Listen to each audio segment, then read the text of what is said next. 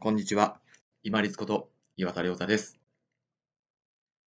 急にお誘いを受けたり、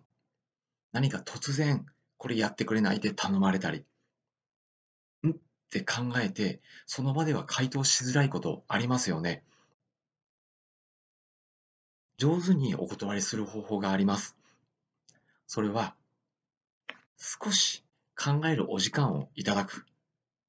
この方法です。例えば、急にお誘いを受けたとき、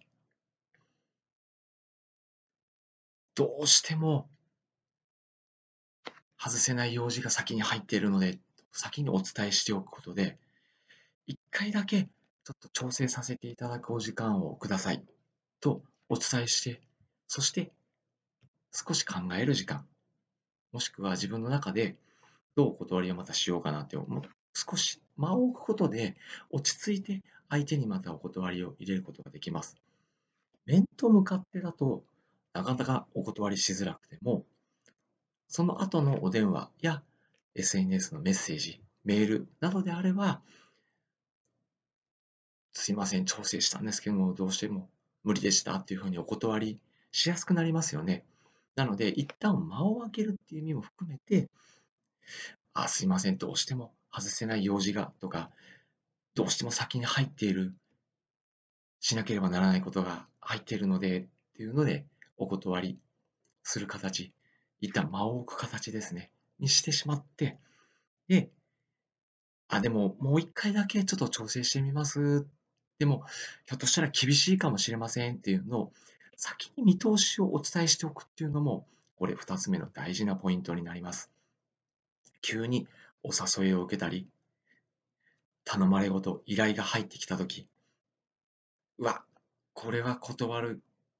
方向性が高いなと思ったら、すいません。ちょっと大事な用事が入っているので、もしくは先にしなければならないことがもう入っているのでというふうに状況をお伝えした上で、一回調整してみますけども、ひょっとしたら難しいかもしれません。ということで、一旦時間を